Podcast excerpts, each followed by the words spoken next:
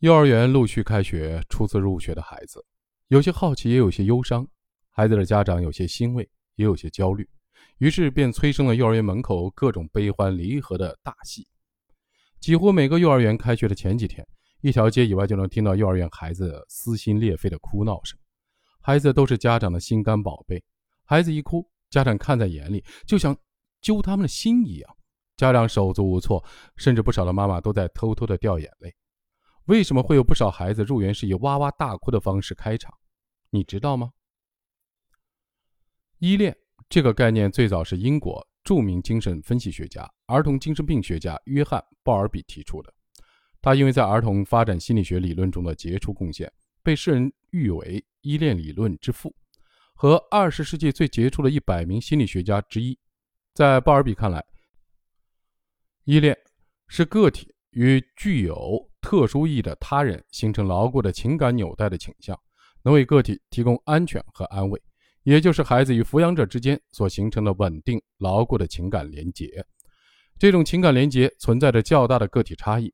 为了进一步的探究依恋所存在的个体差异现象，美国著名发展心理学家，也是鲍尔比的同事玛丽·爱因斯沃斯，曾经和他的学生一起设计了著名的陌生人情景实验。通过观察孩子对陌生人的反应来评估妈妈和孩子之间的依恋关系。爱因斯沃斯选取了若干十二个月到十四个月大的小男孩和小女孩，让他们和他们的妈妈一起参加实验，并专门安排了工作人员来扮演实验中的陌生人。实验专门安排了一间游戏室，游戏室只有一扇门，室内铺有地毯，地毯上有很多玩具，包括玩偶、积木、汽车模型等。与此同时，游戏室内较为隐蔽的地方安装有摄像机，全程的记录孩子的反应。实验开始时，一位妈妈会带着孩子来到游戏室，妈妈会按照实验的要求，先跟孩子在游戏室内一起玩耍互动，让孩子对这里逐渐的熟悉起来。随后，妈妈会减少与孩子的互动，最后让孩子自己玩耍，自己只是在旁边看着，时不时的回应一下孩子。正在孩子玩得开心时，有女性的工作人员。扮演的陌生人敲门进来了。他进来以后，先是和妈妈、孩子们打招呼，接着跟妈妈友好的交谈，拉拉家常，然后开始跟孩子套近乎，并开始用好玩的玩具诱惑孩子。参与实验的工作人员可都是儿童发展心理学界的高手，懂得相当多的和孩子相处的套路。就这样，工作人员很快就跟孩子混熟了。而就在孩子们开心的跟工作人员玩耍时，孩子的妈妈。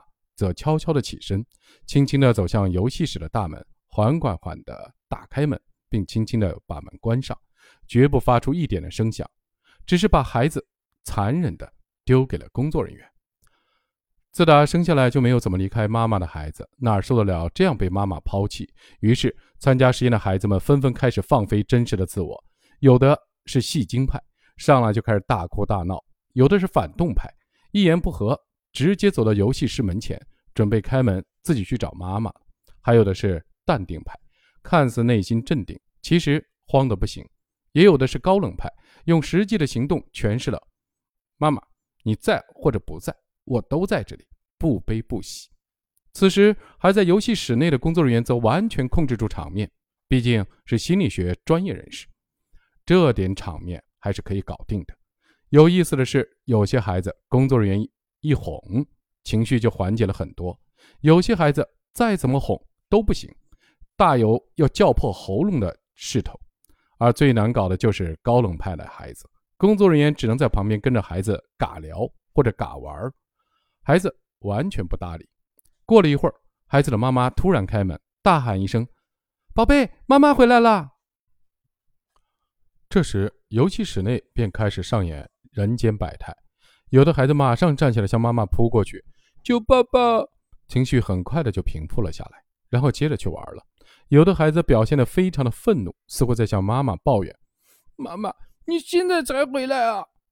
并且这些孩子想让妈妈抱，却又表现出要把妈妈推开的架势，似乎心里在说：“不能你想走就走，想回就回呀，这也太不给我面子了。”而有的孩子则对妈妈的回来无动于衷。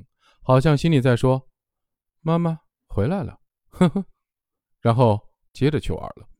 到这里，这实验还不算结束，当孩子跟工作人员玩的正投入时，妈妈再次悄无声息地离开了。这下人间百态再次在游戏室内上演，戏精派、行动派、淡定派、高冷派的孩子们又一次充分地展现了个性。然后妈妈又突然的开门，表示她回来了。孩子们则继续的上演人间百态。就这样，几个回合下来，实验终于结束了。